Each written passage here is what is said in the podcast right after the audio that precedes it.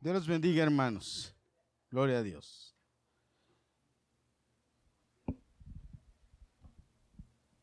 Y le darán estos nombres, dice la palabra de Dios, y le darán estos nombres. Admirable en sus planes. Incomparable en sus consejos. Poderoso como ninguno. Padre amoroso y eterno y príncipe de paz. Y príncipe de paz. Cuando leemos este pasaje en Isaías capítulo 9, versículo 6, que es una versión diferente la que leí, casi siempre pensamos en Navidad, ¿verdad? Porque este texto originalmente dice, porque un niño nos es nacido, hijo nos es dado y el principado sobre su hombro. Es una profecía acerca de Jesús. Pero qué interesante es ver, hermanos, cuando leemos estos atributos, es que nuestro Dios no tiene un nombre, ¿verdad? En eso se distingue nuestro Dios. Todos los demás dioses tienen nombre. Pero nuestro Dios, dice la Biblia, que el nombre que se le dio es Jesucristo. Pero antiguamente, en el Antiguo Testamento, no se le conocía por un nombre, pero sí se le llamaba por sus atributos. Si le decían a él de acuerdo al trato personal que cada uno tenía con él. Los hombres le hablaban a Dios, a nuestro Dios, al que se encarnó en Jesús y se hizo hombre y murió en la cruz para darnos vida. Los hombres en el Antiguo Testamento no le tenían un nombre. De hecho, cuando le preguntaron quién eres, él les decía, yo soy. Pero lo, especial, lo, lo interesante de esto, hermanos, es que el pueblo y la gente que se alcanzaba a relacionar con Dios le llamaba de la forma en la que te había tenido experiencia con Él. Cuando tenían una experiencia con Él, entonces ellos le llamaban de acuerdo a esa experiencia. Por eso es que nuestro Dios es un Dios tan personal que nosotros podemos llamarle de una forma personal a nuestro Dios. Y la forma en que puede tratar conmigo es diferente a la forma en que trata contigo.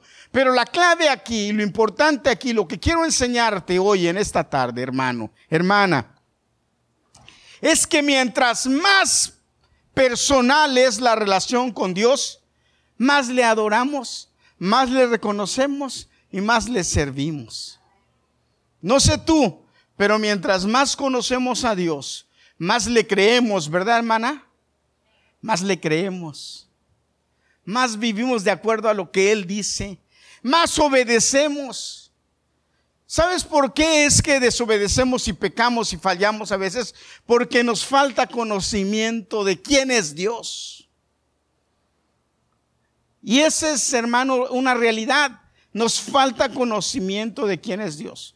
Pero hay cinco cosas que hoy yo quiero tocar. Y estas cinco cosas que Isaías menciona, que las podemos hacer personales con Dios y nos van a acercar demasiado a Dios cuando de verdad las conozcamos y podamos, y podamos decir que Dios es eso para nosotros. Y podamos decir que Dios para mí es admirable. Que Dios para mí es el mejor consejero como Él no hay. Que Dios para mí es el Padre más amoroso.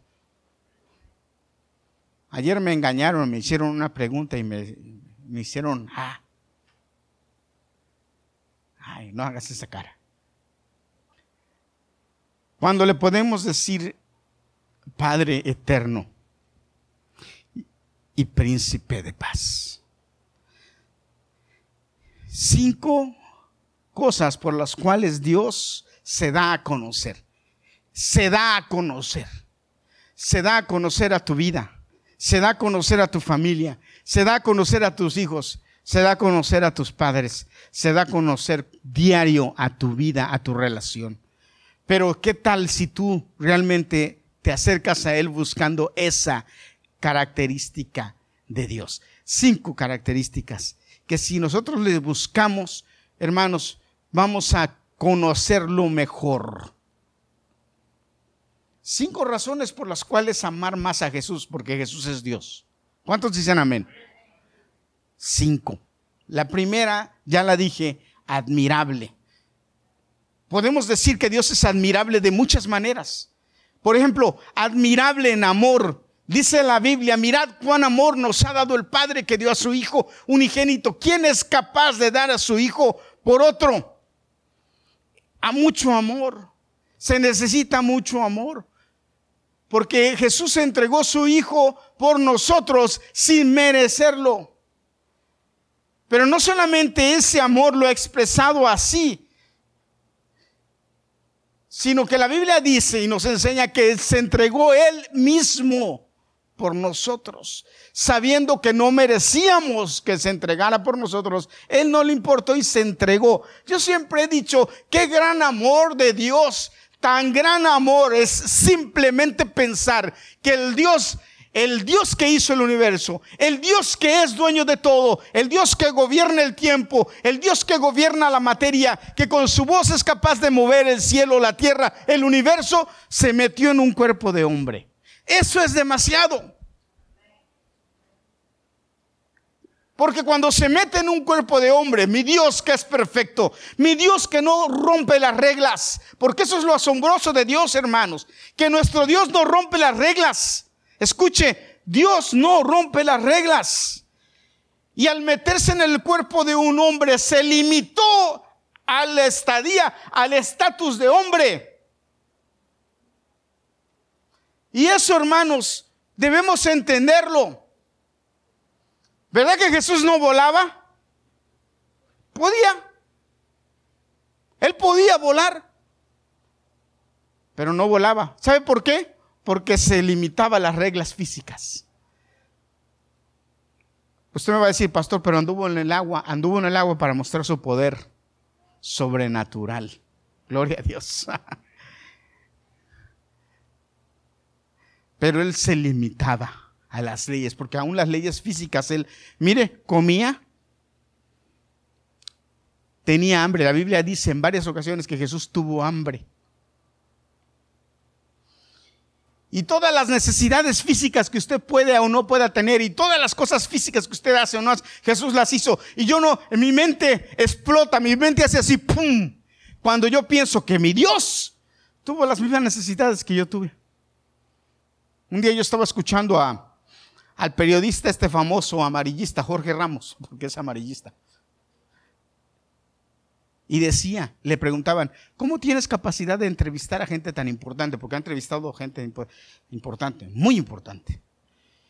Cuando te presentas y tienes que entrevistar al presidente de Estados Unidos o al presidente de cualquier otro país o, a, o, a, al Papa, o ha entrevistado gente muy importante él. ¿Qué piensas? Y dice, lo que pienso es que es un hombre igual que yo. Y eso me hace bajarlo al nivel y a mí ponerme en su nivel. Y entonces lo puedo entrevistar como un hombre. Y yo digo, wow. Imagínense, nuestro Dios se hizo hombre como nosotros. Por amor. Cuando nosotros entendemos esto, vemos qué maravilla es nuestro Dios. Qué grande es nuestro Dios. Mire lo que dice Efesios 3. Efesios 3. Tenga su Biblia ahí a la mano o su, o su, ¿cómo le llamamos? O su aplicación porque vamos a estar leyendo Biblia. Mire, dice la Biblia en Efesios 3:19, pido pues que conozcan ese amor que es mucho más grande que todo cuando podemos conocer para que lleguen a colmarse de la plenitud total de Dios. Dice, le dice Pablo a los efesios. Pido que ustedes entiendan qué grande es el amor de Dios, porque cuando ustedes entiendan qué grande es el amor de Dios, entonces van a tener la plenitud la plenitud, van a ser, van a estar completos, gloria a Dios. Por eso es que yo digo que admirable en amor, no hay nadie en, comparado en el amor de Dios. Y entenderlo, hermanos, nos completa. ¿Sabe? Cuando nosotros entendemos, logramos entender el amor tan grande de Dios en nuestras vidas, nosotros vivimos contentos porque Dios nos ama. ¿Y sabe qué produce más amor? El conocimiento. Porque usted le voy a decir algo a todos los jovencitos que se, que se van a querer enamorar. O, ¿Cuántos jovencitos hay aquí? Nada más Unos cuantos. ¿Ya Naomi se tuvo que ir? ¿O se bajó a la clase? Bueno. Porque usted se casa y dice que se casa enamorado. No es cierto. Usted se enamora con el tiempo. ¿Sabe con qué se enamora? Con el conocimiento, con la relación. El otro día yo estaba meditando y decía, chin, dentro de poco Liliana y ya nos vamos a quedar solos. Y ojalá nos dure mucho eso, porque dije, porque qué feo va a ser o que me quede solo o que se quede sola. O yo no sé qué piensa ella de cuando se quede sola, pero yo creo que sí piensa lo mismo que yo, porque qué feo ha de ser después de muchos años estar junto que te quedes solo. ¿Verdad? Después de muchos años, quedarte solo. Y yo creo que ella piensa lo mismo, porque hace poquito me dijo, no, sí, cuando te me enfermaste yo sí me preocupé y dije, ay. Pero es que el amor es lo, lo, que, lo que lo, lo, hace crecer el tiempo, la relación, la convivencia. Y hermanos, cuando más convivimos con Dios, cuando más tenemos relación con Dios, más aprendemos a amar a Dios. ¿Sabe también que es admirable de nuestro Dios? Su misericordia. Siempre está dispuesto a dar nuevas oportunidades al que acepta su condición. Siempre Dios da nuevas oportunidades. Es grande en misericordia. Dios tiene una misericordia inigualable, es admirable. Con nosotros es misericordioso, porque no nos consume con su ira, sino tiene misericordia de nosotros. Tan misericordioso es, dice la Biblia en Mateo 9:13, que Él espera, espera y espera para que el pecador se arrepienta. Espera, espera y espera. Y le da nueva oportunidad, y nueva oportunidad, y nueva oportunidad. Porque Él quiere que el pecador se arrepienta. Qué misericordioso es Dios. Admirable su amor, admirable su misericordia, admirable su paciencia. Romanos 3:25 habla de esta hermosa paciencia de Dios. Mira lo que dice Romanos 3:25. Dios hizo que Cristo, al derramar su sangre, fuera el instrumento del perdón. Este perdón se alcanza por la fe Así quería Dios mostrar cómo nos hace justos, perdonando los pecados que habíamos cometido antes, porque Él es paciente. Porque Él es paciente. Gloria a Dios. Nos perdonó los pecados que hicimos antes porque Él es eh, admirable en su paciencia. Isaías dijo, estas son las características de Jesús, del que va a venir, del que va a nacer. Y la primera dijo, admirable. Y llamará su nombre admirable. Jesús es admirable. Por amor, porque su amor es admirable. Por su misericordia, porque su misericordia es admirable y por su paciencia, porque su paciencia es admirable. Consejero, la segunda dice, consejero, y le llamarán consejero. Hermano, mire, no hay mejor consejo que la palabra. Yo no sé qué usted piense, pero hermano, yo le digo, usted antes de tomar decisiones, debiera consultar a Dios y pedirle a Dios y decirle, Señor, ayúdame. Debiera consultar la palabra, Señor, y decirle, Señor, debiera consultar a sus pastores. ¿Usted cree que le podemos dar buen consejo a los pastores? ¿Sabe qué? Sí, le vamos a dar un consejo de acuerdo a la palabra. Usted debiera, escuche lo que le digo, consultar a Dios antes de tomar ciertas decisiones. Decisiones que pueden marcar su vida porque la mejor consejería que puede encontrar para su vida, para sus situaciones, para sus problemas, para lo que le preocupa, para su futuro, es Dios. qué cartas, ni qué, eh, ¿cómo se llama eso de horóscopo? Y qué, y qué, Pregúntele a Dios. Ahora sí que como dice ese cómico mexicano, pregúntame, pregúntele a Dios, que Dios está diciéndole diario, pregúntame, clama a mí, yo te responderé y te enseñaré cosas grandes y difíciles que tú no sabes. Le voy a contar un testimonio. Se le dañó el carro a mi hijo. Y yo necesitábamos comprarle otro carro. Y siempre comprar un carro usado es un problema, es un, porque es un volado. ¿Te sale o no te sale? Y estábamos, y yo estaba pidiendo a Dios, yo le estaba pidiendo a Dios, Señor, danos un carro, un carro que sea bueno, que no tenga que invertir, que lo pague y que no tenga que invertir dinero. Señor, por favor, ponme un carro. Yo decía así, hasta decía así como el de Daniela, que hasta ahorita tuve que arreglarle unas cositas, porque ya arreglar un carro ya te sale un dinero. Pero bueno, pero Salió bueno el carrito, gracias a Dios. Se danos un carro, Señor, somos tus hijos. Mira, necesitamos un carro antes de que él empiece la escuela. Y ahí, ahí, ahí, ahí, Bueno, yo no sé cómo fue que nos mandó a un dealer. Fuimos a un dealer. En donde habían, hermanos, sin exagerar, creo que miles de carros, ¿verdad, Gadiel? Y ahí estamos viendo. Y yo como quería comprarle un Subaru igual que lo que había comprado. Y estábamos viendo varios Subaru, pues hermano, ninguno me convencía. Los que estaban más o menos bien, muy caros, y los que estaban no me, no me convencían, o no me convencía la forma, no me convencían por dentro, y no me convencían, no me convencían. Y estuvimos dando vueltas y vueltas y vueltas. Fuimos, nos regresamos, fuimos otro día y vueltas y vueltas. Y fuimos un día que dije, ya tenemos que comprar el carro ese día, y fuimos dispuestos a comprar el carro.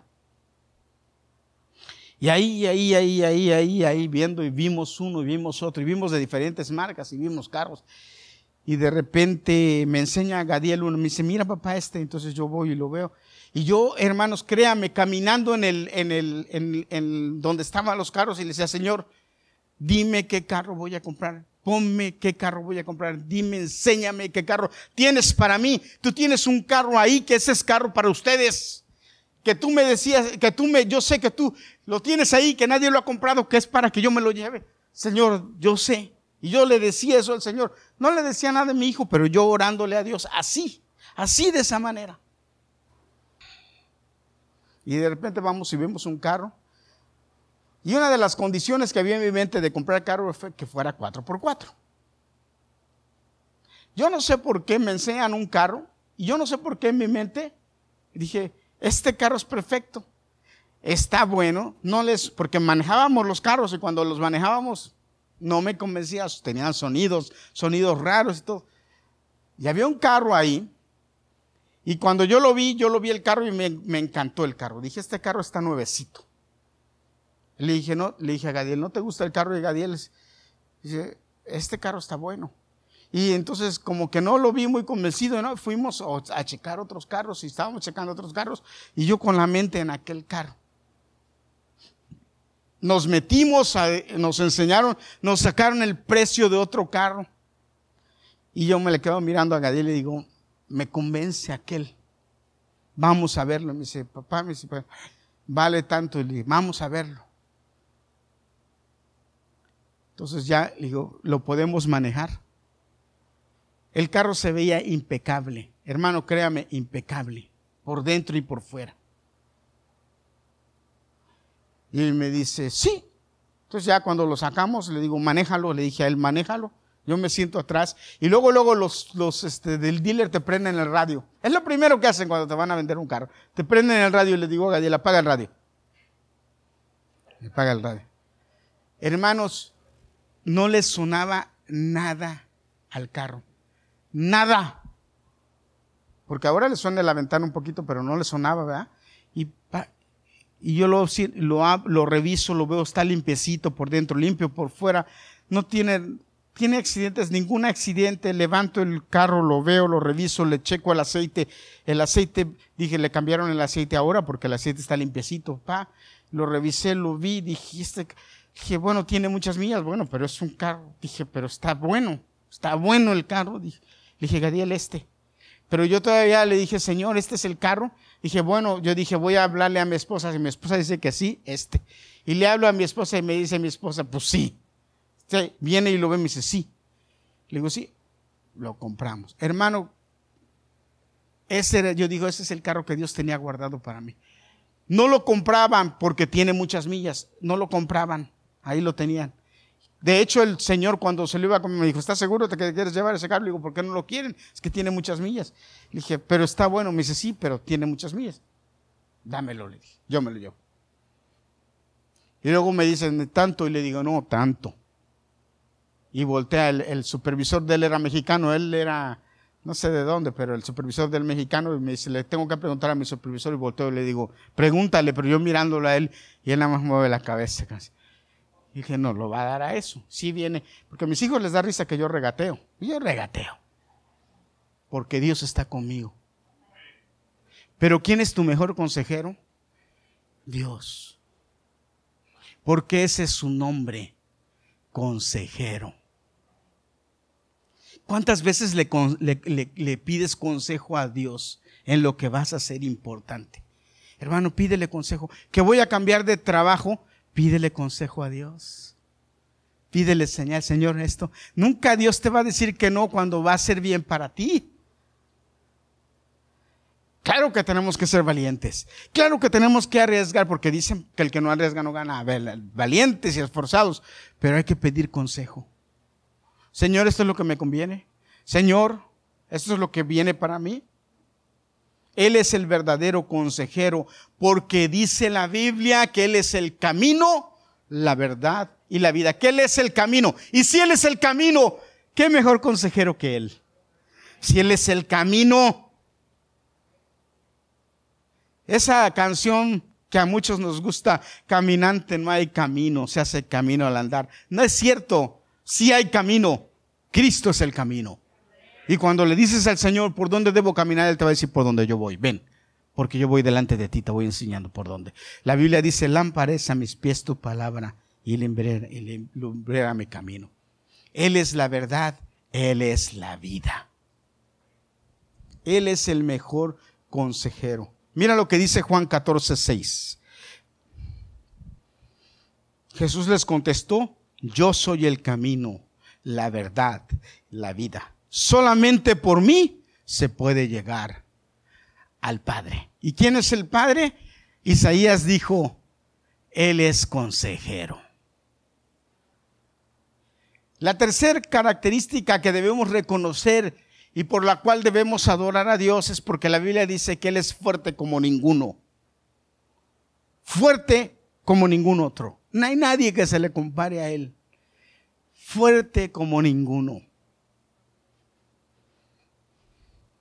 Definitivamente, hermano, no hay mejor decisión en momentos de angustia y aflicción que buscar la fortaleza de Dios.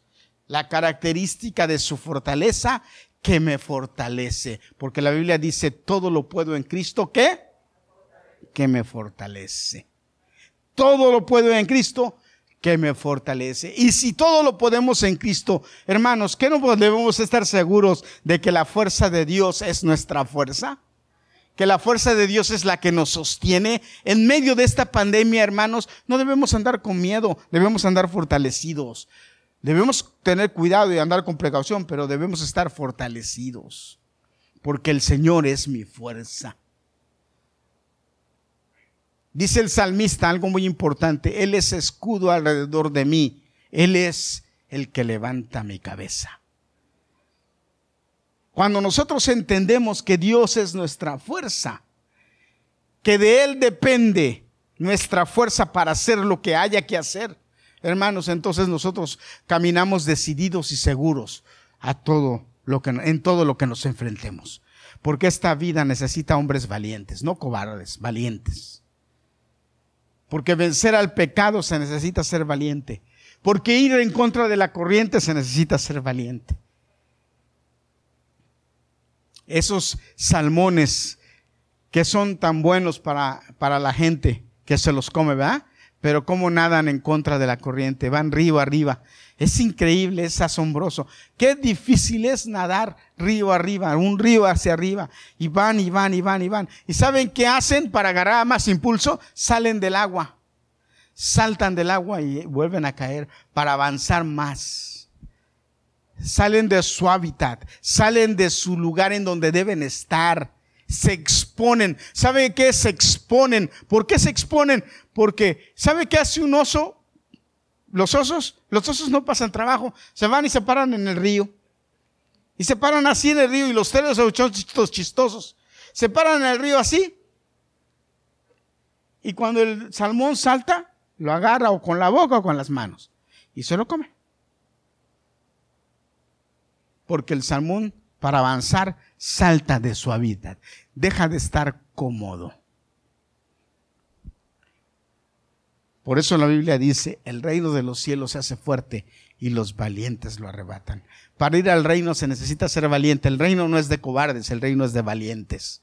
Y necesitamos ser valientes porque nuestro Dios, ese es su nombre. Dios fuerte. Dios fuerte. Imagínese, Él es el que gobierna el universo y el mundo y las tormentas y todo eso. Por eso cuando a veces truena, yo volteo y le digo, ay Señor, eres tú hablando. Las noches de tormenta, cuando oyen un, trueno de esos, la gente se asusta, ¿verdad? No es fácil ver un, un, este... El otro día entró Gadiel a la casa y me, ¿viste ese, ese trueno? Truena el cielo, pero Dios habla cuando... Por eso es que el pueblo de Israel le tuvo miedo, ¿se acuerda? Que Dios le dijo, les voy a hablar, vengan, él quería hablarle a todo el pueblo y el pueblo dijo, no, no, no, no, no, así no jugamos. Háblale a Moisés y que él nos hable a nosotros. Nosotros no, porque tuvieron miedo. Pero hoy en día él le habla a todo, el que quiere oírle. Pero sí se necesita ser valiente para oírlo y para obedecerlo. Admirable consejero, Dios fuerte Padre eterno. Esta es una de las características más bonitas que tiene Dios.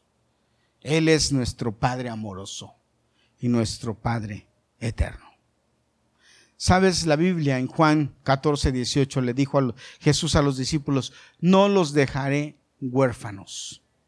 Él siempre ha prometido estar con nosotros.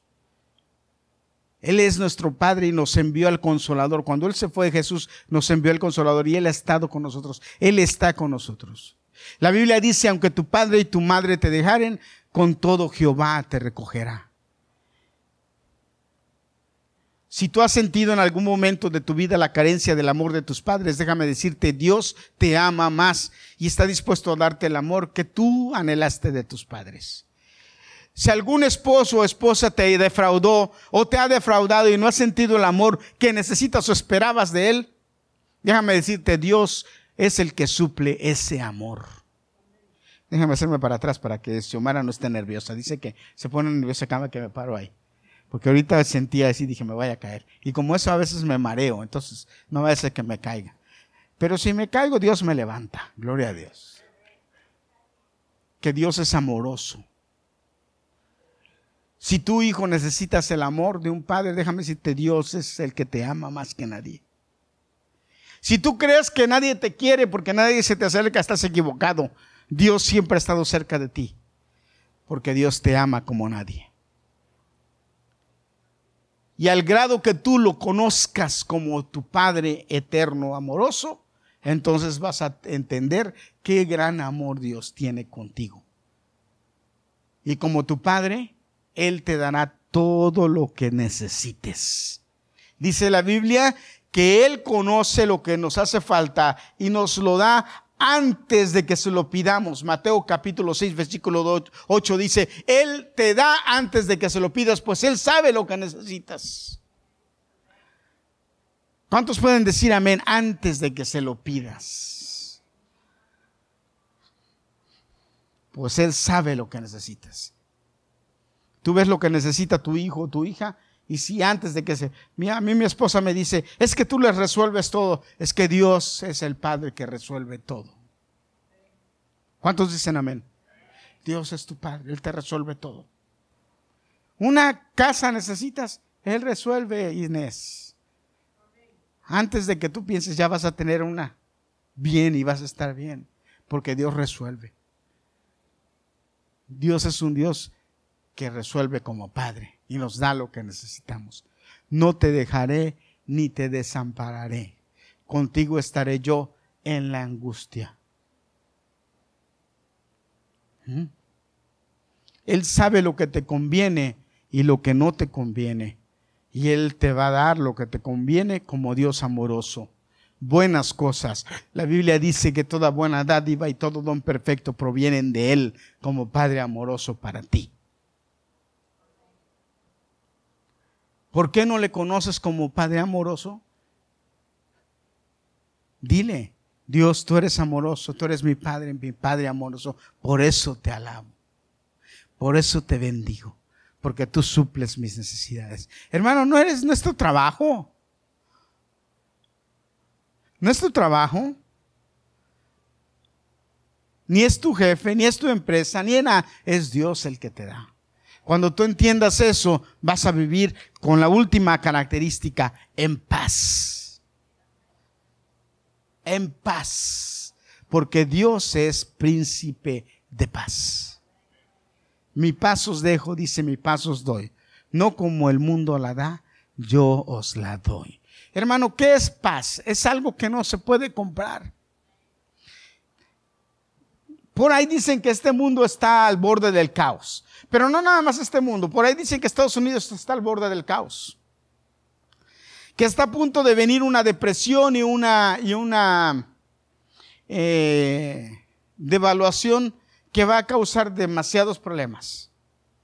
Me causó mucho me, sorpresa eh, oír que en Restaurandipo están racionando la comida. No puedes comprar cierta cantidad de cosas, solamente racionado en Restaurandipo, en donde venden para restaurantes.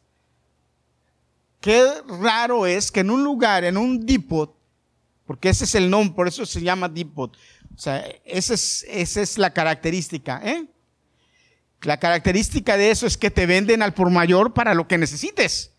Pues eso está faltando a su nombre porque te están racionando lo que estás comprando. En un lugar de esos, que en un lugar de esos te estén racionando, eso es alarmante. Y yo no sé hasta qué punto lo ves, pero uno debe decir, oh, pero la paz de Dios que está en nuestros corazones. Hermanos, miren, yo les voy a decir algo. Y si usted me lo cree o no me lo cree, es de acuerdo a lo que usted puede decir que Dios es paz o Padre amoroso, misericordioso o proveedor, que le podemos decir. Dios es capaz de darle comida aún de donde no hay, llevársela a su casa de donde no hay. Y lo ha comprobado para muchos de nosotros en medio de esta pandemia, en donde todo estuvo cerrado. ¿Y a usted qué le faltó? Al contrario, muchos de nosotros teníamos de más. Dígame con fuerza, porque es verdad. Porque mi Dios el Dios al que yo creo y el Dios al que yo predico, fue capaz de darle de comer, de comer al, al, pueblo de Israel en el desierto por 40 años. En el desierto por 40 años. Darles de comer. Sus zapatos no se gastaron por 40 años. Sus zapatos, sus ropas no se gastaron. Ellos, ¿de dónde les venía? ¿De dónde proveían? ¿De quién? Hermanos, no tenían. Pero Dios es un Dios que hace hace que la ropa te dure años. Es un Dios que hace que los zapatos te duren años. Es un Dios que hace que una bolsa de arroz que te debe durar una semana o dos, te duren seis meses. Amén. Amén. Él, mi Dios, hace eso. ¿Cómo? No lo sé, ni me interesa, pero lo hace. Porque si usted trata de entender cómo Dios trabaja, no lo va a entender. Pero mi Dios trabaja así, por fe. Porque Él quiere que aprendamos a depender de Él y que le alabemos porque es mi Dios de paz. ¿Y dónde es donde vamos a comprobar esto? En medio de las situaciones difíciles. Ahí es donde usted va a ver, oh, es verdad lo que predica el pastor, porque mira, Claro que es verdad lo que predico y no porque lo predico yo, sino porque es la palabra de Dios. Por eso es verdad. No porque yo lo diga, sino porque Él lo dice. Ahí está escrito. Y yo creo lo que la palabra de Dios dice. Por eso yo puedo alabarle y glorificarle todos los días. Y cuando levanto mis manos le digo, Señor, gracias, porque ese nombre que te dieron te quedó perfecto. ¿Sí? Llamará su nombre admirable. Admirable como Él, nadie. El mejor consejero. ¡Wow! Dios fuerte, ¿quién como Él? Padre eterno, amén. Príncipe de paz, sí. Marixa viene y da testimonio aquí y decía, bueno, perder todo es triste. Pero yo me pregunto realmente, eh, ¿hasta qué punto estaba angustiada? Porque dices, uno dice, bueno, perder todo. Eh, eh, hay mucha gente que pierde todo así. Pero hay algo muy importante. Cuando uno dice, pero tengo vida y estoy bien, puedo seguir adelante. Pero ¿qué hay cuando pierdes la salud? Ah, ahí es cuando valoras y dices, a ver, ah.